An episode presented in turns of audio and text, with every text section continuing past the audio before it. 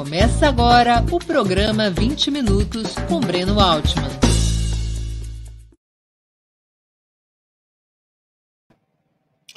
Bom dia! Hoje é 29 de janeiro de 2021. Está começando mais uma edição do programa 20 Minutos. O tema: Qual a estratégia da oposição de direita? O que nós vamos discutir é a orientação política que está sendo seguida pela direção do PSDB, do DEM, do MDB, esses grandes partidos da direita neoliberal, da oposição de direita ao Bolsonaro, esses partidos que lideraram o golpe de Estado de 2016, foram varridos na eleição presidencial de 2018 e agora buscam reconstruir seu espaço político em conflito com Bolsonaro, mas tratando também de colocar as forças de esquerda, em particular o Partido dos Trabalhadores, à margem do processo político. Esse é o tema. Antes de eu começar a exposição, eu queria passar algumas mensagens bem rápidas a vocês. Uh, existem três formas principais de colaborar na sustentação e no desenvolvimento do Opera Mundi duas delas no YouTube e uma delas no nosso site. Eu queria pedir a atenção de vocês para essas três formas, porque nós precisamos da ajuda de vocês. No YouTube, você pode ser membro pagante do nosso canal, do canal do Opera Mundi no YouTube. Basta clicar em Seja Membro e escolher um dos valores mensais que constam do cardápio que aparecerá na tela. Essa assinatura no canal do Opera Mundi no YouTube é muito importante para que nós possamos seguir adiante, oferecendo um jornalismo cada vez de maior qualidade, com mais independência, com mais responsabilidade frente aos fatos. Além de ser é, membro pagante do canal do Opera Mundi no YouTube, você também no YouTube pode contribuir através do Super Chat. O Super Chat, como muitos de vocês e muitas de vocês sabem, é uma contribuição única que é feita num determinado programa que está sendo assistido. Quem quiser fazer uma pergunta, quem quiser fazer uma colocação, contribui com o Super Chat exclusivamente naquele programa. O valor é ilimitado. Também é uma forma muito importante de sustentação. Em cada programa, a gente busca coletar a maior quantidade possível de superchats. E com isso, nossa arrecadação vai crescendo. Não importa se você for membro pagante do canal do Opera Mundi no YouTube, ou se contribuir com superchat, ou se simplesmente for um inscrito gratuito no canal do Opera Mundi no YouTube, sempre se lembre de ativar o sininho. Ativado o sininho, vocês serão avisados todas as vezes que novos programas forem ao ar. Isso ajuda muito a aumentar a audiência do Opera Mundi no YouTube. Quanto maior a audiência, maior o repasse publicitário da plataforma para o nosso canal. Aí é uma terceira forma de contribuir com o Opera Mundi, aumentando a audiência e, portanto, a receita publicitária, uma forma que não mexe no seu bolso, mexe no bolso do YouTube. Por fim, você pode contribuir também com o Opera Mundi, se tornando um assinante solidário do Opera Mundi. Assinatura solidária é o principal instrumento de financiamento do Opera Mundi. Nós temos cerca de 2 mil assinantes solidários. O assinante solidário paga um, um pequeno valor mensal uh, que vai nos permitindo ter os recursos para a batalha cotidiana de ideias e informações contra a imprensa de direita. Você pode obter informações sobre a assinatura solidária no endereço que está na tela, www.operamundi.com.br barra apoio. Eu vou repetir, www.operamundi.com.br barra apoio. Nesse endereço vocês encontrarão todas as informações para fazer uma assinatura solidária e eu peço encarecidamente, façam agora mesmo essa assinatura solidária. Esse tem sido repito, o principal instrumento de financiamento do Opera Mundi. É o instrumento que, pela sua própria natureza, é, garante a independência de Opera Mundi frente ao poder econômico. Por fim, lembro a vocês que quando eu terminar minha exposição, eu vou responder as perguntas que me forem feitas, na medida, claro, das minhas possibilidades e do nosso tempo. É, quem quiser apresentar questões pode fazê-lo na área de bate-papo do YouTube ou do Facebook. A produção me envia essas questões para que eu possa respondê-las. Vamos ao trabalho, então. Qual a estratégia da oposição de direita? Vamos, é, antes de mais nada, compreender o desenho político do país. É muito importante que nós saibamos, que tenhamos uma, um desenho das forças políticas do país para entrarmos nessa discussão. Grosso modo, nós podemos dizer que o país tem dois grandes campos que se antagonizam. Um campo conservador, que defende o neoliberalismo, que defende a dependência externa do Brasil em relação aos estados imperialistas, e um outro campo progressista, que é o campo contra o neoliberalismo, contra o neofascismo, contra a dependência externa brasileira. O campo progressista, ele possui uma divisão entre a oposição de esquerda, o PT, o PSOL e o PCdoB, e a centro-esquerda, o PDT, o PSB, são os dois principais partidos da centro-esquerda. A oposição de esquerda tem uma política mais frontal de contraposição ao governo Jair Bolsonaro, ao seu programa, ao programa neoliberal, e busca construir uma aliança do campo progressista para se opor ao campo conservador. A centro-esquerda tem uma política mais moderada de enfrentamento a Bolsonaro, muitas vezes flertando com alguns setores do campo conservador, muitas vezes buscando aliança com partidos do campo conservador. E, finalmente, o campo conservador, que é onde nossos olhos se deterão no programa de hoje, o campo conservador também tem uma divisão. Ele tem uma divisão entre o neofascismo, o bolsonarismo, a extrema-direita, e a oposição de direita, que é constituída principalmente pelo PSDB, pelo DEM e pelo MDB. A oposição de direita tem o mesmo programa econômico que Bolsonaro. Tem a mesma política internacional subserviente ao imperialismo, especialmente ao imperialismo estadunidense. Mas discorda de Bolsonaro em duas pautas, em dois tipos, em duas famílias de pauta tem discordância de Bolsonaro em relação à forma política de estabelecer o programa econômico.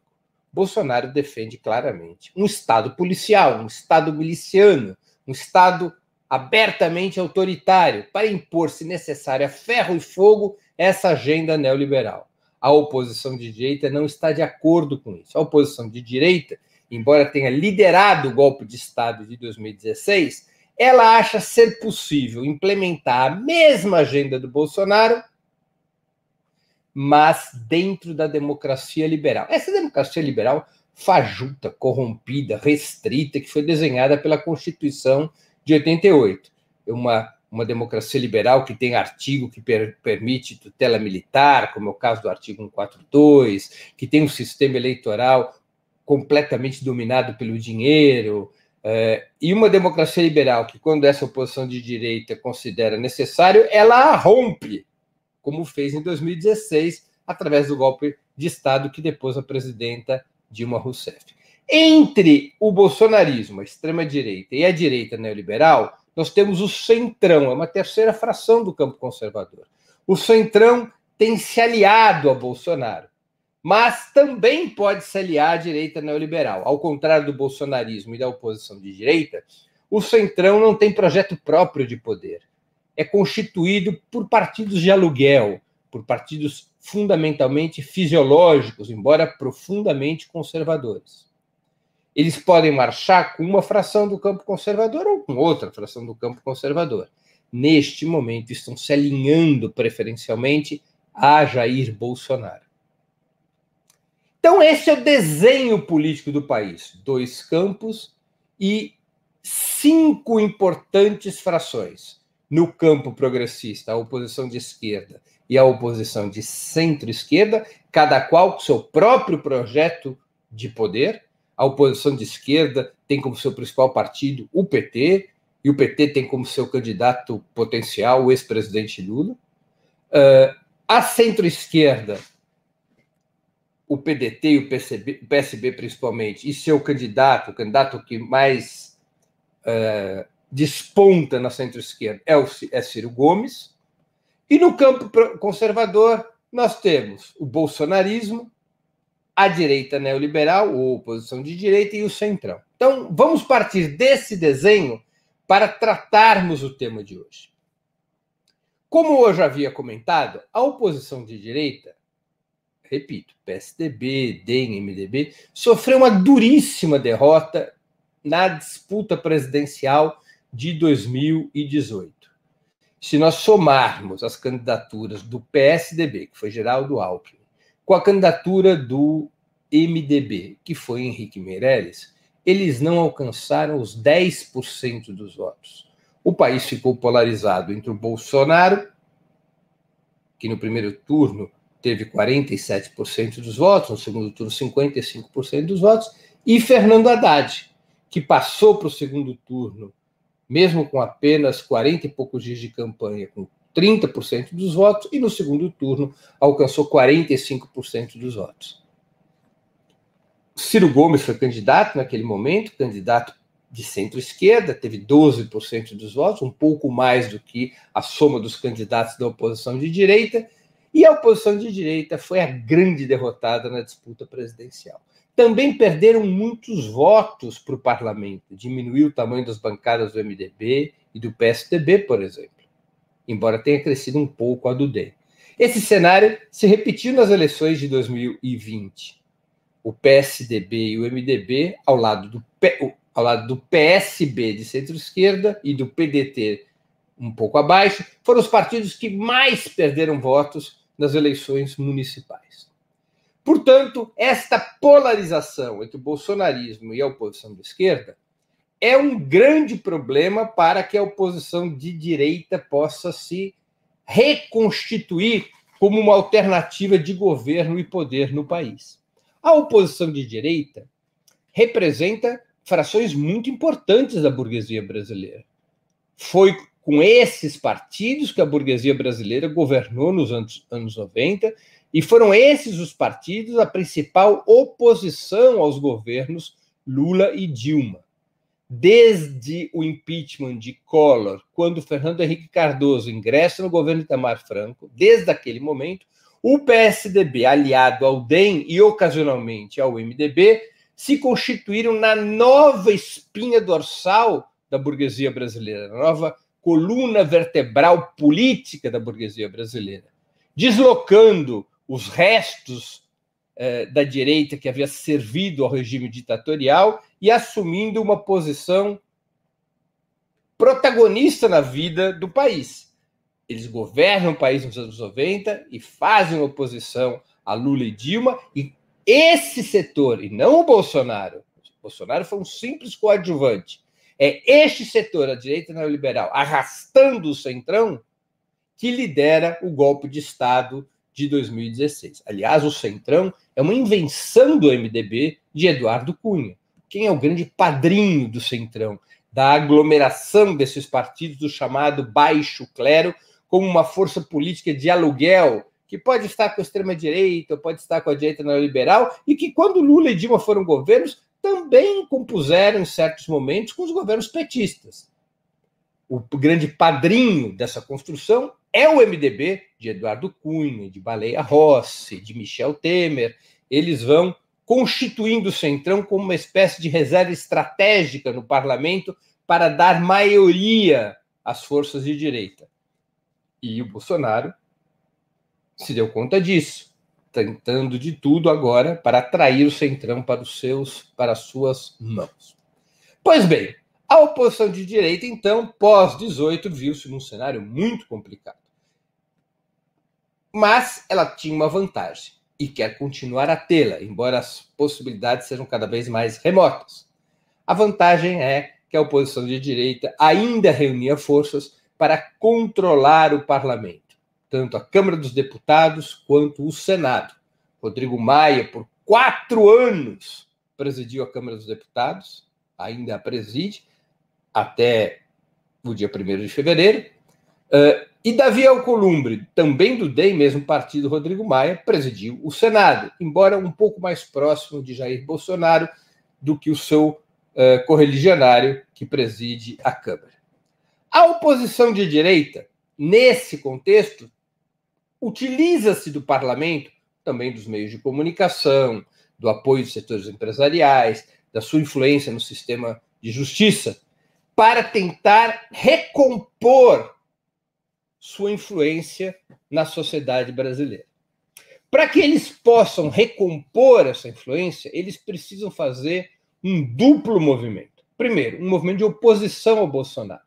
Não é uma oposição para valer. Não contem com a oposição de direita para o impeachment de Bolsonaro, a não ser que a crise se aprofunde muito e que milhões de brasileiros saiam às ruas, criando um novo cenário no país, desgastando mais aceleradamente Bolsonaro e pressionando o parlamento pelo impeachment. Se não ocorrer uma mudança dessa natureza, a oposição de direita quer é, manter Bolsonaro sob um cerco contido, desgastando-o ao máximo, mas sem derrubá-lo. A oposição de direita não quer impeachment de Bolsonaro, como tem, como está sobejamente provado pela atitude de Rodrigo Maia diante dos pedidos de impeachment. Por que a oposição de direita não quer o impeachment de Bolsonaro? Eu creio que por três motivos principais. O primeiro, a agenda econômica de Bolsonaro é a mesma da oposição de direita, é a agenda do capital financeiro. O capital financeiro não quer marola, não quer o parlamento paralisado por seis meses sem aprovar as reformas liberais. A grande pressão do capital financeiro sobre os partidos da burguesia é aprovem as reformas liberais a reforma administrativa, a reforma tributária, sem mexer na natureza regressiva dos impostos brasileiros, a privatização maior, da maior quantidade possível de empresas estatais e assim por diante. O capital quer isso, seja da extrema-direita, seja da direita neoliberal. E impeachment significa atrasar esse processo por seis meses e um ano. E isso nenhum setor do campo conservador deseja. Segundo motivo pelo qual a oposição de direita não quer o impeachment. Eles temem que uma nova onda de mobilizações populares pela derrubada de Jair Bolsonaro, ao invés de fortalecer os velhos partidos da burguesia brasileira, acabe por eh, devolver à esquerda protagonismo. Massas na rua podem fazer com que a esquerda recupere protagonismo político depois das derrotas duríssimas, da derrota estratégica sofrida pela esquerda a partir de 2016. Há cinco anos, a esquerda colhe sucessivas derrotas políticas que a enfraqueceram. E o temor da oposição de direita é que uma mobilização pró-impeachment resulte no fortalecimento da esquerda. E um terceiro motivo, que não é de pouca importância. A oposição de direita aprendeu algo com as eleições de 2018, de que é uma roubada estar num governo em crise que cumpre apenas metade do mandato. Por que, que eles foram liquidados em 2018? Qual foi uma das razões? Eles eram o governo Michel Temer, PSDB, DEM, MDB, era a estrutura principal do governo Michel Temer. Um governo que afundou em denúncias de corrupção, que levou, que não conseguiu tirar o país da crise econômica, ao contrário, aprofundou a crise econômica, aprofundou a desigualdade social, aprofundou a destruição do país. E, finalmente, quando esses partidos que representavam o governo Michel Temer foram a voto com seus candidatos a presidente, foram liquidados pelos eleitores. Eles temem que isso volte a acontecer, porque se Mourão assume o lugar de Bolsonaro, quem iria constituir o governo junto com Mourão? Exatamente PSDB, DEM e MDB e eles não querem estar no governo quando ocorrer a disputa eleitoral de 22. Eles preferem estar numa oposição frouxa, moderada a Bolsonaro, numa oposição política e a pauta, a chamada pauta dos direitos civis, as questões da luta antirracista e por aí vai. Uh, eles preferem estar nessa situação de oposição ao governo Bolsonaro do que dentro de um governo Mourão que pode abrir espaço, mais uma vez, para que a esquerda capitalize o sentimento de eventual revolta no seio do povo brasileiro contra o desmonte da economia, a crise sanitária, as mortes da pandemia. Então, por essas três razões, a oposição de direita não quer o impeachment. Ela quer desgastar o Bolsonaro. Ela quer enfraquecer o Bolsonaro. Ela quer o Bolsonaro no segundo turno. Sabe que o Bolsonaro, se não houver impeachment, tende a ir para o segundo turno. É muito difícil o Bolsonaro não ir ao segundo turno. Mas a oposição de direita quer ser ela disputar contra Bolsonaro o segundo turno das eleições presidenciais, deslocando a oposição de esquerda. E aí vem o segundo objetivo desse movimento duplo ao qual eu me referi. Qual é o segundo objetivo? Marginalizar a oposição de esquerda e colocá-la como linha auxiliar de um tipo de oposição contra Bolsonaro liderada pela direita neoliberal, liderada por PSDB, DEM e MDB. Por isso que a disputa da eleição da Câmara dos Deputados é importante. Normalmente seria apenas uma questão restrita ao parlamento. Neste momento não é porque a disputa da mesa da Câmara tem grande importância para a construção do cenário de 2022. Primeiro, porque a oposição de direita precisa controlar a Câmara e o Senado para poderem construir uma aliança ampla contra Bolsonaro em 2022. Se a direita, que não está no governo, também não tiver o controle da pauta da Câmara e do Senado, a tendência é que Bolsonaro invada o espaço da direita neoliberal e atraia para sua aliança não apenas os partidos do Centrão, mas o próprio MDB. Já corre em Brasília a especulação de que, terminadas as eleições para as mesas da Câmara e do Senado, haverá uma reforma ministerial. E que na reforma ministerial, por exemplo, sairia Ernesto Araújo, atual chanceler, e assumiria Michel Temer, ou seja, Bolsonaro operaria para trazer o MDB, ou pelo menos parte importante do MDB de Baleia Rossi, MDB é liderado por Baleia Rossi, para dentro do seu governo. Aliás, o MDB já tem um pé no governo. Lembremos que tanto o líder do governo no Senado quanto no Congresso, esses dois líderes são do MDB de Baleia Rossi e Michel Temer. Sem ter o controle da Câmara e sem ter o controle do Senado, a oposição de direita teme ser muito enfraquecida por Bolsonaro. Bolsonaro teria muitos instrumentos, também os instrumentos parlamentares, para constituir a seu redor uma aliança que o fortaleça para a disputa presidencial e enfraqueça a oposição de direita, abrindo espaços, abrindo espaços uh, para que a oposição de esquerda venha a polarizar as eleições de 2022 ou quando elas vierem a ocorrer. Daí esse movimento duplo que a oposição de direita tem que fazer. Oposição contida a Bolsonaro, numa mão. Na outra mão, enfraquecer a esquerda. No fundo, no fundo, do ponto de vista estratégico, o grande adversário, o grande inimigo programático e político da oposição de direita não é o Bolsonaro, é a oposição de esquerda.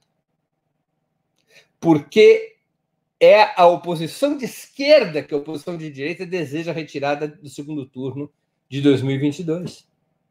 É a oposição de esquerda que representa uma ruptura, ou que pode representar uma ruptura programática com a aliança estrutural entre o neoliberalismo e o neofascismo.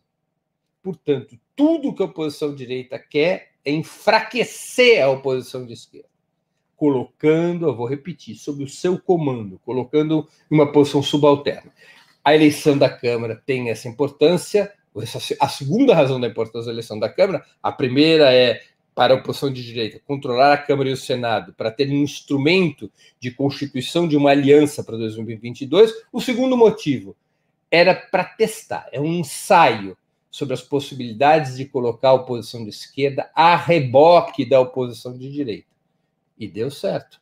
A maioria dos partidos de esquerda apoia a Baleia Rossi e a, estão abraçados à Baleia Rossi, que deve perder para Arthur Lira. Ou seja, a oposição de esquerda, nesse caso, deu um passo, um passo em falso. Abdicou da sua independência, abdicou de disputar a presidência da Câmara e do Senado com um programa claro contra o bolsonarismo e neoliberalismo, apresentando um, uma saída de esquerda para o país, abdicou disso em nome de derrotar o Bolsonaro. E terá abdicado disso sem vencer o candidato Bolsonaro, muito provavelmente. Veremos a eleição no dia 1 de fevereiro. Mas o fato é que a oposição de direita conseguiu, no episódio da Câmara dos Deputados e do Senado, colocar a esquerda a reboque da oposição de direita. Esse é um cenário bom para a oposição de direita. Não é que a oposição de direita imagina que a esquerda não terá candidato em 2022. Não, eles sabem que o PT terá candidato, sabem que a centro-esquerda terá candidato, mas a oposição de direita quer construir um clima político no país que lhe seja favorável. Qual o clima que lhe pode ser favorável? Um clima no qual a oposição de esquerda e centro-esquerda lhe passe o pano, considere a oposição de direita perdoada, na prática, pelo golpe de 16. Considere a oposição de direita parte de um suposto campo democrático e não do campo conservador, ao qual também pertence Jair Bolsonaro. Um clima no qual, se a oposição de esquerda não for ao segundo turno, já fica previamente garantido que ela apoiará o candidato da oposição de direita contra Bolsonaro. Um clima no qual a oposição de esquerda não faça um embate frontal contra os partidos, os velhos partidos da burguesia. Um, um, um clima no qual a oposição de esquerda e centro-esquerda trate a oposição de direita com carinho, com respeito, com generosidade. Este clima é muito importante para a oposição de direita, tanto para que ela possa assumir uma postura de destaque na oposição ao Bolsonaro no processo eleitoral, quanto para ter os votos de esquerda no segundo turno, num eventual segundo turno contra Bolsonaro. Então, a narrativa que a oposição direita busca construir e está usando a eleição na Câmara dos Deputados e no Senado para isso é de que ela é parte de um campo democrático. Não usam apenas a eleição da Câmara, usam também a pandemia. Então, João Dória aparece como campeão da vacina os governos da oposição de direita aparecem como comprometidos com uma estratégia consequente de luta contra a pandemia. É tudo uma grande mentira. Basta ver os dados de São Paulo. São Paulo tem 21% da população brasileira e tem quase 24% das mortes por Covid-19. João Dória é um blefe. João Dória é um blefe, mas usa a questão da vacina e da pandemia para criar uma imagem democrática, uma imagem antibolsonarista, uma imagem civilizada, forçando a criação num clima com a aceitação de setores do campo progressista de que PSDB, DEM e MDB, líderes do golpe de 16, hoje seriam parte de um campo democrático que deveriam ser tratados como a esquerda tratava os liberais de Ulisses Guimarães e Franco Montoro na luta contra a ditadura, como um aliado, como parceiros da luta contra Bolsonaro. Isso é fundamental na estratégia da oposição de direita. E há confusão na esquerda sobre isso, vamos ser claros, há muita confusão. Não é claro na esquerda se a direita neoliberal deve ser tratada como parte do campo de um suposto campo democrático ou como integrante do campo conservador. Essa dubiedade sobre como tratar a oposição de direita é o pano de fundo que leva ao apoio à Baleia Rossi na Câmara dos Deputados. Essa dubiedade é que leva os senadores do PT a apoiarem sem maiores problemas uh, a Rodrigo Pacheco, que aliás tem o apoio do próprio Bolsonaro no Senado da República, na candidatura a presidente do Senado da República. Essa dubiedade na compreensão do que é a oposição de direita é que leva setores da esquerda e da centro-esquerda a tratarem bem Dória.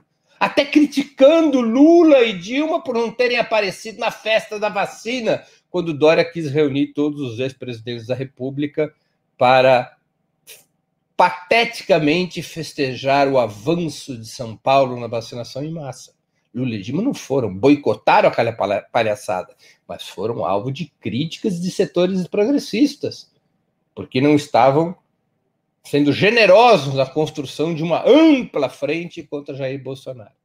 Essa dificuldade de compreender o papel da oposição de direita, que é uma dificuldade de compreender o papel da burguesia brasileira, qual é a estratégia da burguesia brasileira, é que leva à confusão na esquerda sobre qual é a tática a seguir contra o bolsonarismo.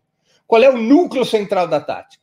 Frente Popular, o que quer dizer união dos partidos de esquerda, ao redor de um programa contra o neofascismo e contra o neoliberalismo, como um polo independente, classista, popular, anti-imperialista na sociedade brasileira, ou frente ampla, aceitando a incorporação da oposição de direita num programa que é anti-bolsonarista sem ser anti-neoliberal e sem ser anti-imperialista.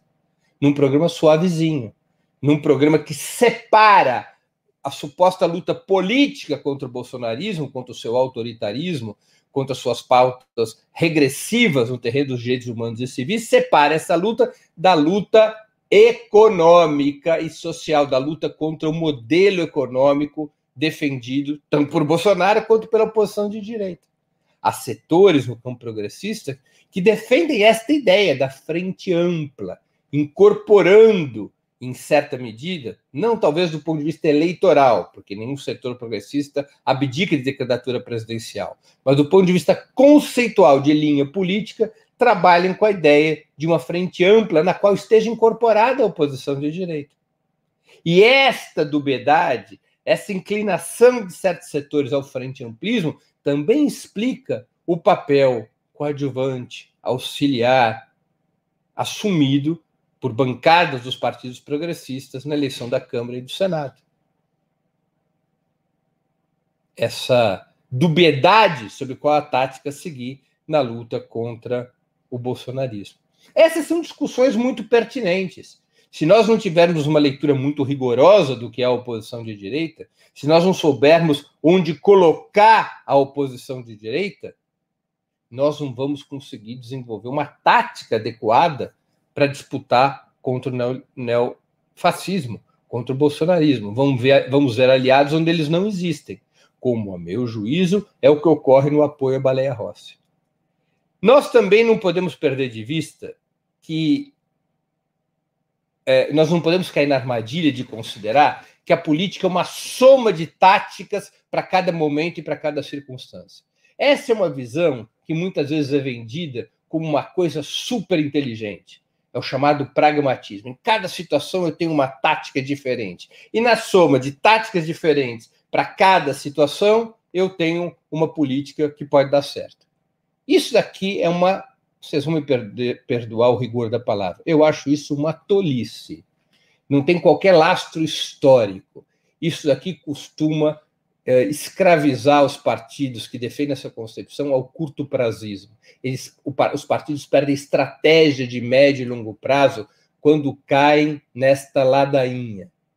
É o oposto. Um partido ganha força quando ele tem uma orientação política e subordina todos os seus movimentos táticos nas distintas circunstâncias, todos os movimentos táticos, no parlamento, na frente sindical, na frente cultural, na frente estudantil, a esta política. Pois bem, se os partidos de esquerda têm como política sua unidade, a unidade popular, um programa contra o neoliberalismo e contra o neofascismo, e acreditam que o grande instrumento para mudar a correlação de forças é a mobilização do povo, se de fato acham isso, e muitos o acham, pelo menos nas resoluções e nos discursos, então todos os seus passos políticos têm que estar subordinados a esse objetivo. Cada disputa que é feita tem que estar subordinada a esse objetivo, incluindo as disputas parlamentares, que é o principal foco institucional, o principal espaço institucional da disputa política no país. Vai se travar a disputa na Câmara dos Deputados, ela tem que estar a serviço da mobilização popular, tem que estar a serviço da identidade de esquerda, tem que estar a serviço de um programa contra o neoliberalismo e contra o neofascismo, tem que estar a serviço da orientação política geral. O oposto achar que em cada espaço você deve ter uma tática diferente, cujo objetivo seja conquistar pequenas migalhas, isso destrói a capacidade de intervenção nacional de um partido. Faz com que esses, um partido que compreenda a política dessa forma possa ser transformado em linha auxiliar por exemplo, da oposição da direita. Tira a personalidade dos partidos, porque tira a coerência dos partidos. Coerência é o grande valor de adesão das massas. Partidos políticos têm que ser coerência. E coerência não é outra coisa que não a subordinação de todos os movimentos táticos à linha política que se escolheu. Isso é importante para que a oposição de esquerda, para que o PT, o PSOL, o PCdoB, não sejam manipuláveis pela estratégia da oposição de direita, como a meu juízo, a meu modestíssimo juízo, porque eu sei que gente muito mais experiente e qualificada que eu tem outras opiniões, como aconteceu agora na Câmara dos Deputados e no Senado. Os partidos de esquerda foram manipulados como crianças pela oposição de direita como crianças, acenaram um doce e os partidos de esquerda abdicaram da sua independência num sistema eleitoral de dois turnos para apoiar Baleia Rossi, que não tem qualquer compromisso público em política, só existe a série compromissos públicos, não tem qualquer compromisso público, nem mesmo com a renda mínima emergencial. Quem assistiu Roda Viva viu Baleia Rossi dizer: Vamos, vamos pensar na renda mínima emergencial desde que não fure o teto de gastos, a chamada emenda 95. Nenhum compromisso com impeachment, nenhum compromisso com a revogação da emenda constitucional 95. A oposição de direita manipulou os partidos progressistas, manipulou os objetivos e interesses parlamentares dos partidos de esquerda para colocá-los sob o seu comando na disputa da mesa. Isso é grave, isso, é, isso foi um passo em falso que tem que ser imediatamente avaliado e revertido. Porque se a oposição de esquerda continuar operando desta maneira, vai facilitar a vida da oposição de direita. E não tenhamos dúvida, em não havendo impeachment, o segundo turno das eleições presidenciais tende a ter Bolsonaro, e o grande adversário para saber quem disputará contra é, Bolsonaro é a disputa entre a oposição de direita e a oposição de esquerda. Mesmo para termos o impeachment de Bolsonaro, nós temos que compreender qual é o real compromisso da oposição de direita, que é nenhum. É, somente cercadas e empurradas por um forte movimento de massas é que a oposição de direita poderá eventualmente cindir e alguns dos seus setores apoiarem o impeachment. Então, tudo se volta para a movimentação das massas. Portanto, cada passo político da oposição de esquerda tem que estar vinculado à mobilização das massas. Não pode estar subordinado a situações colaterais como a vida parlamentar. Tem momentos na vida, mesmo que na vida institucional, que você tem que jogar para fora. Outros momentos você joga para dentro do parlamento. Esse era um caso de jogar para fora, para neutralizar a estratégia da oposição de direita. Termino aqui minha exposição. Eu vou agora responder as perguntas que eventualmente me foram feitas. Vamos embora. Antes de eu começar as perguntas, eu quero anunciar para vocês algo importante no, na segunda-feira, dia 1 de fevereiro, às 11 horas da manhã, anotem, teremos um 20 minutos especial, aliás, especialíssimo, uma entrevista com o presidente da República Bolivariana da Venezuela, Nicolás Maduro Moro. Nicolás Maduro será entrevistado por mim às 11 horas da manhã do dia 1 de fevereiro, segunda-feira, às 11 horas da manhã, repito. É uma entrevista pelo entrevistado, evidentemente, não pelo entrevistador, uma entrevista imperdível. Imperdível. Vamos falar da solidariedade da Venezuela ao Brasil com a fornecimento de oxigênio ao Amazonas, vamos falar da situação internacional com a eleição de Joe Biden, vamos falar dos problemas que enfrenta a Venezuela, vamos falar do contexto geopolítico da aliança da Venezuela com Rússia e China. Todos os principais assuntos serão abordados nessa segunda-feira. Eu quero convidar vocês a assistirem a essa entrevista, a difundirem entre seus amigos, nas redes sociais, porque eu acho que vai ser uma entrevista muito interessante. Vamos às perguntas de hoje. É, Klinger, que é membro do nosso canal. Você dá de barato que o PT se alinha com a esquerda. Isso porque o bloco de ser de esquerda rejeita o partido ou porque você enxerga alinhamento ideológico entre PT, PSOL e PCdoB? Olha, é, o, o, desenho que eu faço é uma geografia. Como toda geografia, ela é relativa. Se eu pego o espectro partidário, posso fazer um desenho da esquerda à extrema direita a partir da sua posição relativa. No ponto máximo à esquerda do espectro partidário dos partidos maiores, temos o PT, o PSOL e o PCdoB. Então, essa é a primeira questão. A segunda questão, é, há um eixo na oposição de esquerda hoje que é entre o PT e o PSOL.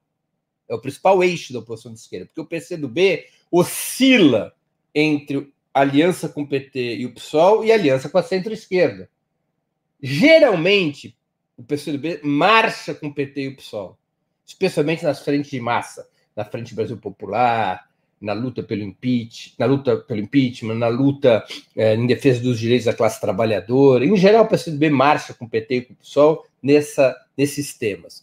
Na vida parlamentar, na estratégia eleitoral, o PCdoB tem oscilado. Não está claro com quem o PCdoB marchará, se com a centro-esquerda ou com a esquerda. Mas é evidente que há um alinhamento ideológico entre o PT, o PSOL e o PCdoB em termos gerais, que é o quê? uma, uma lógica, uma estratégia anti-imperialista, uma estratégia anti-neoliberal, um programa de ruptura com o neoliberalismo. Há, uma, há, muitas semelhanças entre esses três partidos, além de uma vocação, ao menos documental, uh, uma orientação, uma doutrina, ao ao menos nos documentos desses partidos, em favor de uma sociedade socialista. Por isso que podemos caracterizar esses três partidos na esquerda. E a centro-esquerda não tem compromisso com a perspectiva socialista, não tem estratégia antiimperialista, tem uma estratégia mitigada sobre a luta contra o neoliberalismo e possui uma lógica política de se aliar com a direita neoliberal em muitos momentos. Basta ver que parte da bancada do PSB e do PDT eh, vota com, com o governo nas reformas liberais. Tá? Por isso nós temos que diferenciar a esquerda da centro-esquerda. Novamente, uma pergunta do Klinger. Com esse desempenho, é absolutamente razoável que esse grupo dispute poder com um programa próprio e busque se distanciar da loucura bolsonarista. A questão é como se distinguir no bloco na oposição. Não sei se eu entendi bem a questão, Klinger, mas eu vou dizer. Há uma diferença brutal entre a posição de esquerda e a posição de direita. Eu vou repetir. A meu juízo, a oposição de direita faz parte do campo conservador, não faz parte de um suposto campo democrático. O programa da oposição de direita é o neoliberalismo, do ponto de vista econômico, que é o que mais importa para o povo e para o país. A oposição de direita marcha ao lado do Bolsonaro. Basta ver, repito, a entrevista de Baleia Rossi ao Roda Viva.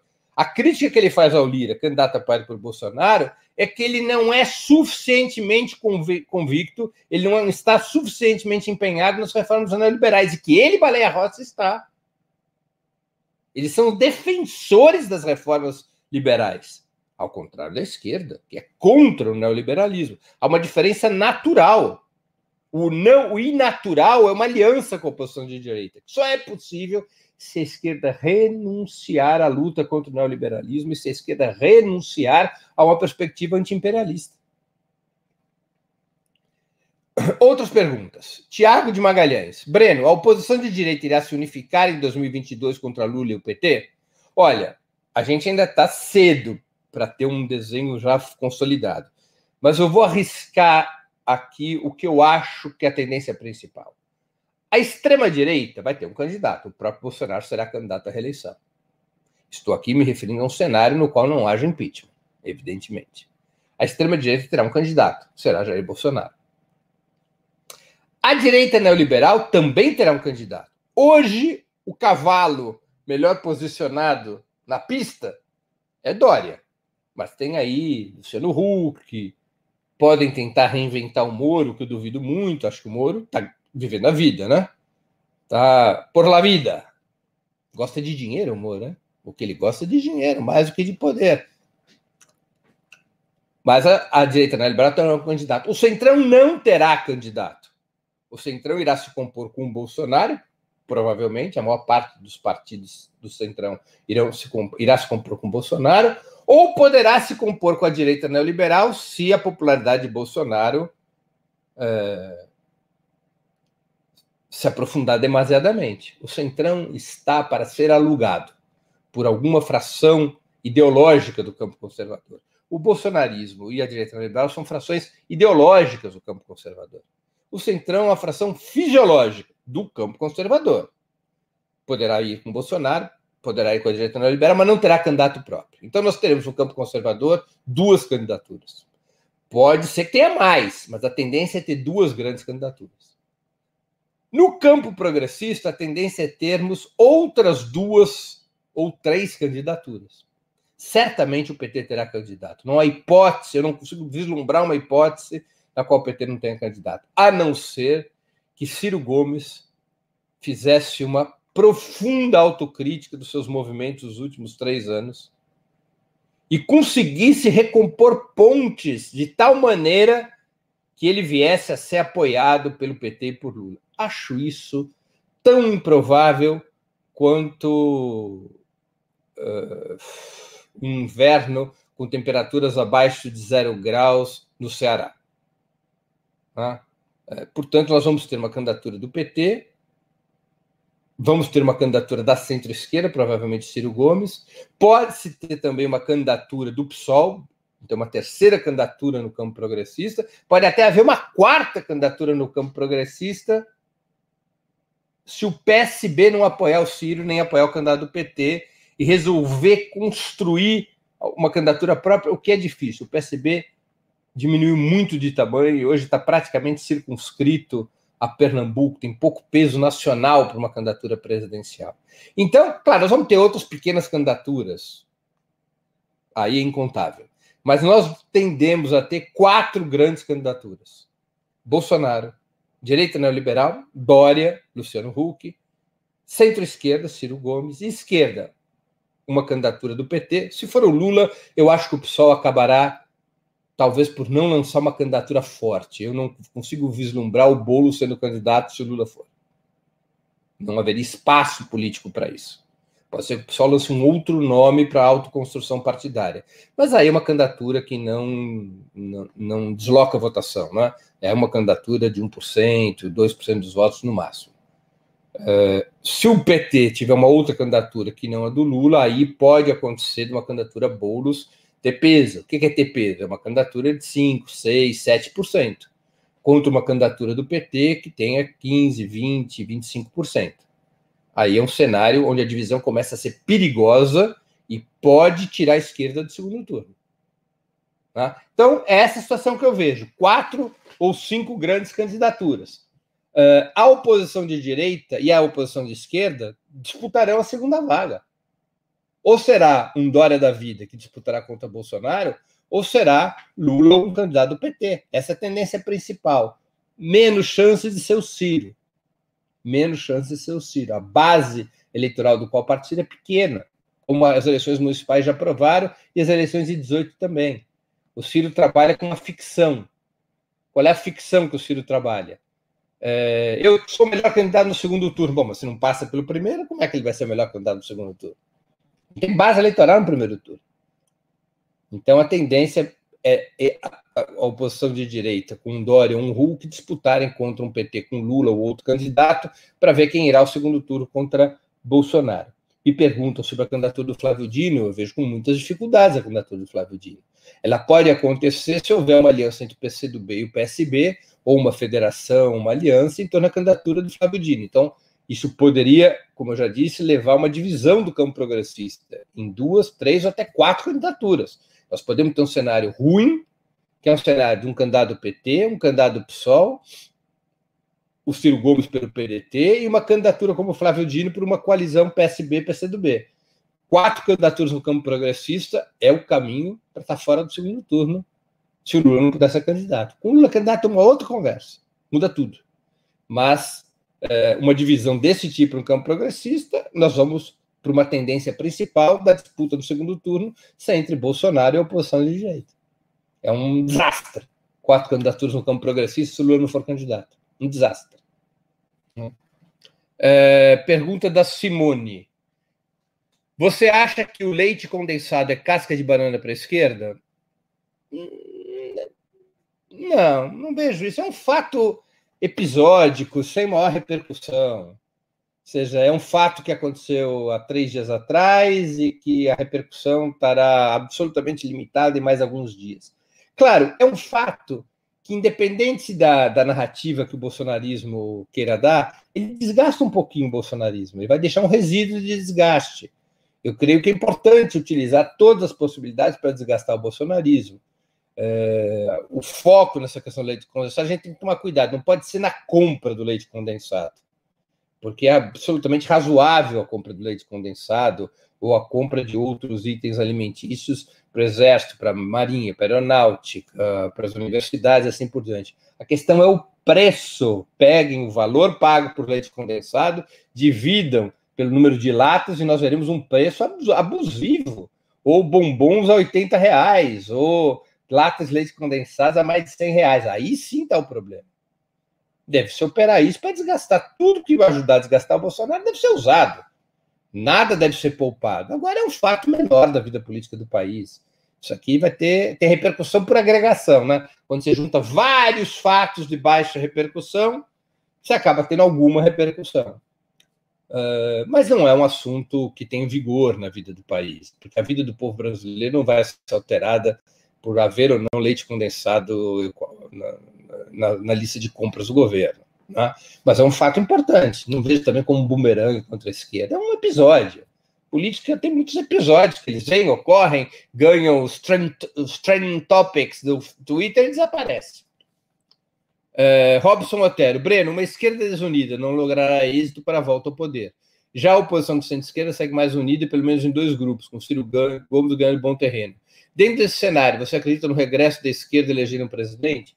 Olha, é, eu não sou um pessimista, viu, Robson? É, a política é feita de ciclos. Nós estamos num ciclo defensivo. Derrotas duríssimas sofridas nos últimos cinco anos. O cenário não é bom. Não é bom. Hoje não é bom. Agora, o bolsonarismo e o neoliberalismo estão se desgastando no Brasil. O Bolsonaro está perdendo força por causa da pandemia. Ele está destruído? Ele está no mato sem cachorro? Não. Ele tem recursos para sair dessa situação.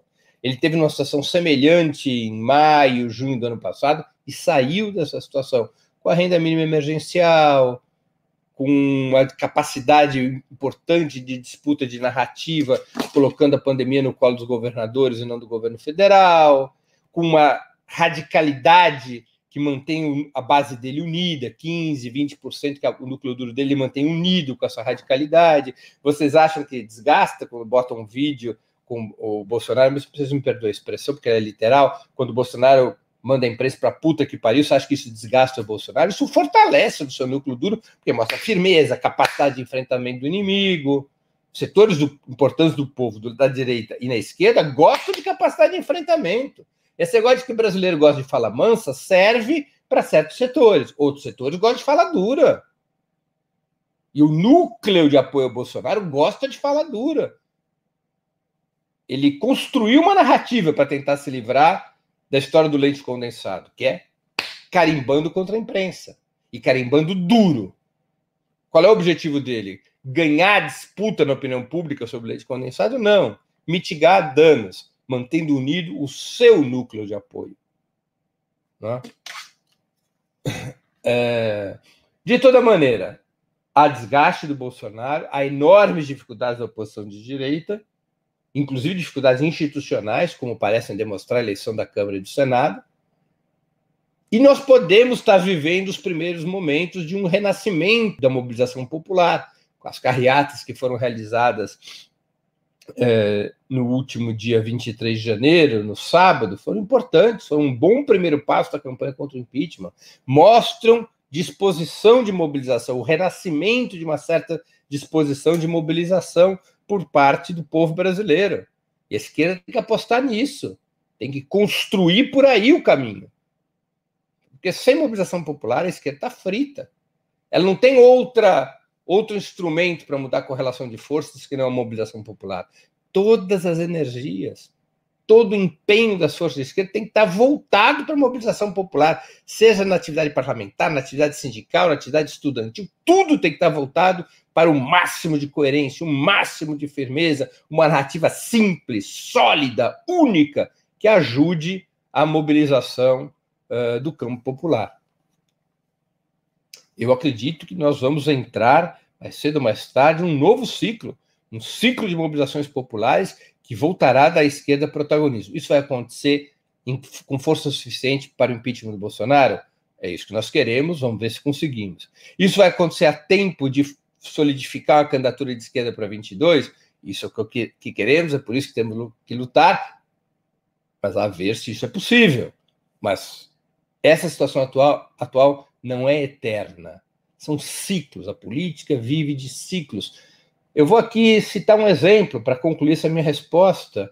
É, quando foi ali pelo ano de 75, 76, embora o MDB tivesse sido vitorioso nas eleições de 74 contra o partido da ditadura militar, a Arena, o clima na esquerda era de desolação, absolutamente reprimida, dividida. A esquerda estava na cadeia, no exílio, muitos dirigentes mortos. O Partido Comunista Brasileiro, que era o principal partido da esquerda, estava destroçado pela onda repressiva de 74, 76, com um terço do Comitê Central do PCB assassinado. A guerrilha do Araguaia, liderada pelo PCdoB, tinha sido destroçada, com mais de 80 mortos. As organizações da luta armada, da guerrilha urbana, também tinham sido aniquiladas. Tudo parecia perdido. 76. 77 renasce o movimento estudantil, 78 o movimento operário, 79 grandes greves contra a ditadura, mudando o patamar da luta contra o regime militar, 80 surge o PT. Vejam como rapidamente muda o ciclo. Não podemos ter é, pessimismo em relação a isso. Nós temos que usar aquela velha frase do líder revolucionário e filósofo italiano Antonio Gramsci pessimismo da razão, a realidade tem que ser analisada friamente sempre. Mas o otimismo da vontade. E esse otimismo da vontade se constitui de uma análise dos ciclos históricos. Às vezes a período de defensiva, às vezes a período de ofensiva. Hoje nós estamos num período de defensiva no Brasil, mas vai mudar, como está mudando na América Latina. Vejam a Bolívia, vejam o Equador, Andrés Arauz pode vir a ser eleito no primeiro turno, dia 7 de fevereiro, candidato apoiado pela esquerda, pelo ex-presidente Rafael Correia, Verônica Mendonça no Peru. Então, vai mudar o ciclo. A questão é a esquerda estar à altura da mudança de ciclo, para poder exponenciá-lo, para poder transformar esse ciclo numa alavanca de disputa de poder contra os partidos da burguesia. A esquerda tem que estar à altura para isso. Para isso, tem que ter uma leitura correta da realidade uma leitura correta de como opera a burguesia e seus partidos, tanto o bolsonarismo quanto a oposição liberal ao regime bolsonarista. É, Vonei Castilho, que também é membro do nosso canal, Vonei Castilho Alves, ele pergunta: há um outro cenário sendo construído, o máximo caos para justificar a presença das forças da ordem? Olha, Vonei, é, Pode ser que sim. Né? A política é um terreno de limitada, de limitada especulação. Né? É... Agora, é muito difícil controlar todas as variáveis. Nós não controlamos, eles não controlam todas as variáveis. É... A política tem muito mais de improviso do que de planejamento. Muito mais de improviso do que de planejamento, porque situações inesperadas ocorrem e as forças políticas têm que intervir uh, nessas situações. Elas podem acumular forças para determinadas situações, mas elas podem ser inesperadas. Uh, eu não tenho dúvidas de que, na orientação política do que representa a extrema-direita, está a conclusão da transição da democracia liberal para um Estado policial. No entanto, Bolsonaro, em maio e junho do ano passado, foi derrotado na sua tentativa de esticar a corda e aproveitar a pandemia para completar imediatamente essa transição. Bolsonaro se deu conta que não tinha apoio nas Forças Armadas, não tinha apoio internacional, não tinha apoio na imprensa, não tinha apoio na burguesia e não tinha apoio de massas para concluir a transição para um Estado policial. E ele recuou, porque percebeu que havia perigos para a própria continuidade do seu governo. Ele recuou, fez um giro tático, se abraçou com o Centrão, busca esticar essa aliança até o MDB, de tal maneira a preservar no parlamento seu mandato, a restabelecer relações com a Corte Suprema, adiando essa polarização, essa, esse projeto de substituição do regime para depois da reeleição. Bolsonaro reeleito passa a ser um grande perigo, porque nessa reeleição ele terá ele poderá ver como um aval para a ruptura com o que resta da democracia liberal no país. Isso pode acontecer, mas isso não é um. um esse objetivo, a, a meu juízo, ele está adiado para depois da reeleição. Uh, a tática principal da extrema-direita, do bolsonarismo, das Forças Armadas, não é extra-institucional, é institucional. É consolidar a mudança de regime pela via do voto, pela via institucional. Eles podem trocar por uma via extra-institucional? Podem. Se o país entrar num cenário no qual uh, o desgoverno impere, no qual haja uma crise institucional, no qual os conflitos internos à burguesia e aos seus partidos, ao campo conservador, sejam incontroláveis, ou um cenário no qual as massas se movimentem com uma tal amplitude que todo o edifício ameace ruir. Diante de uma situação como essa, a contra-revolução pode transitar da via institucional, que é a via na qual a, contra-revolução tem atuado desde 2016, para uma via extra-institucional mas não é a hipótese principal. Pode acontecer, mas não é a hipótese principal.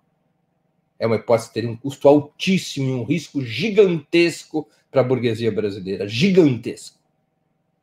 Porque nem é difícil dar um golpe. Mas o que faz depois?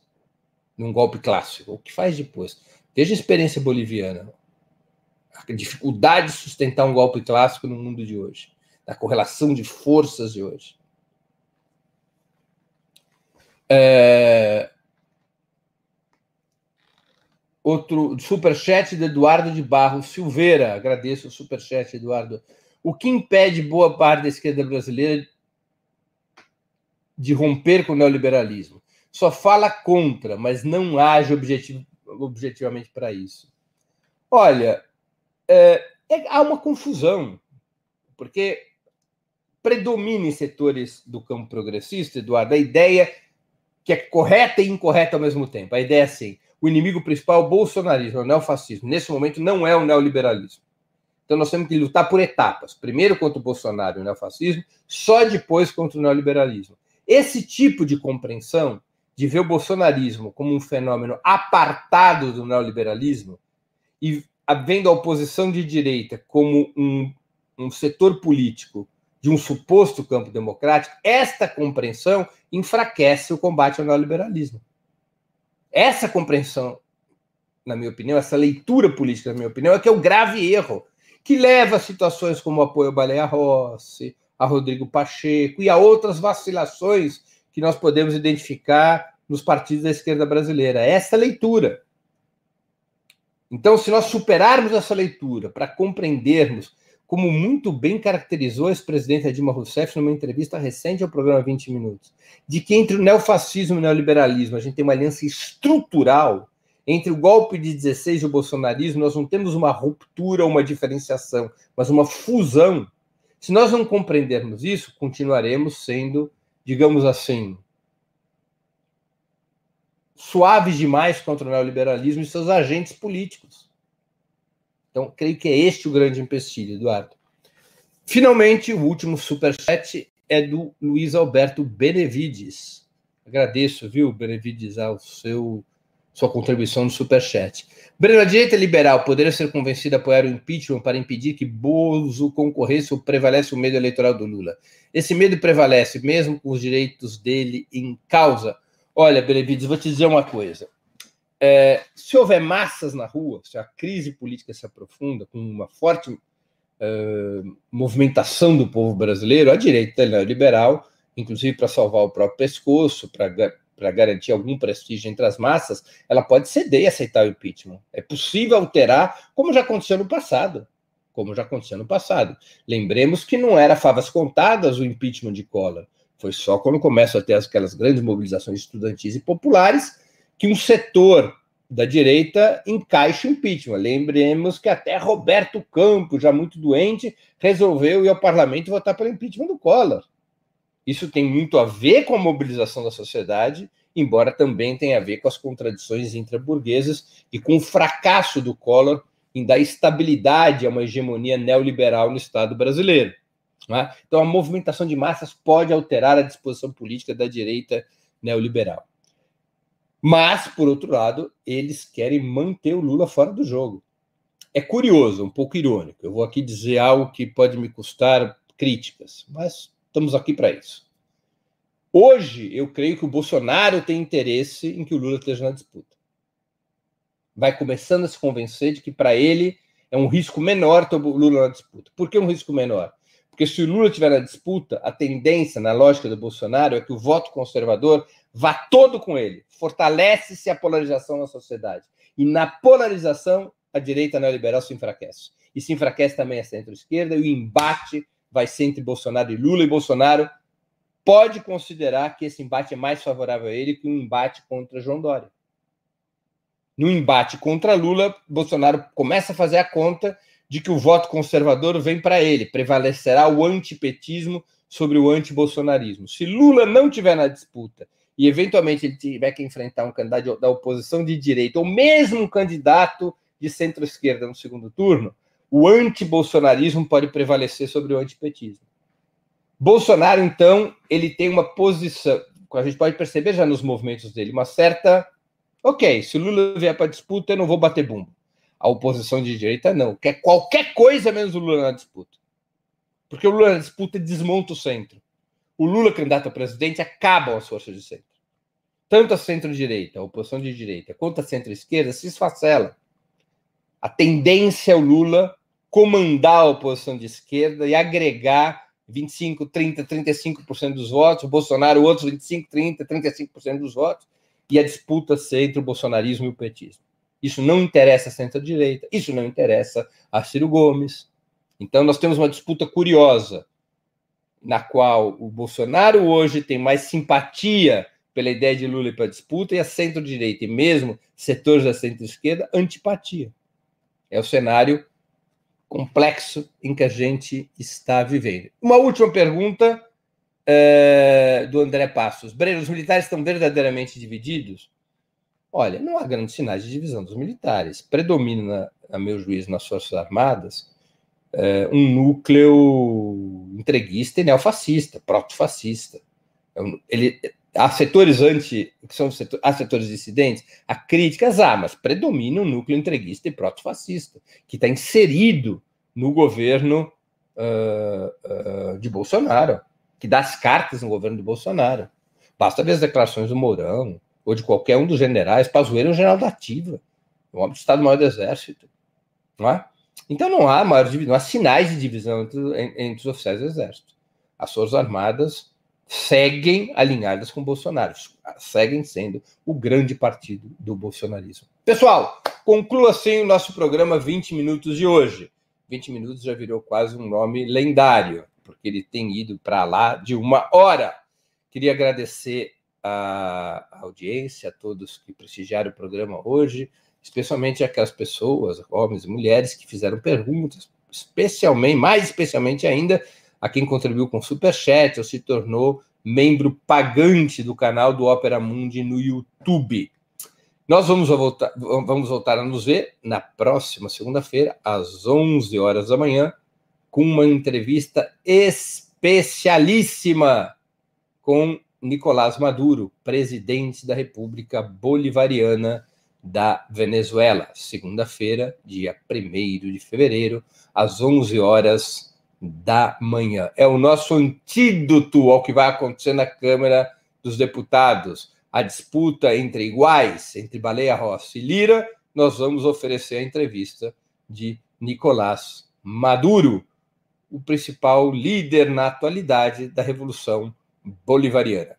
Um grande abraço a todos, bom fim de semana e até segunda.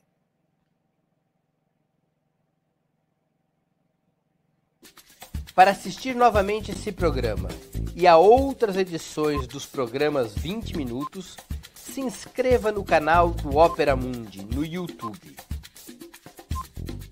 Curta e compartilhe nossos vídeos, deixe seus comentários.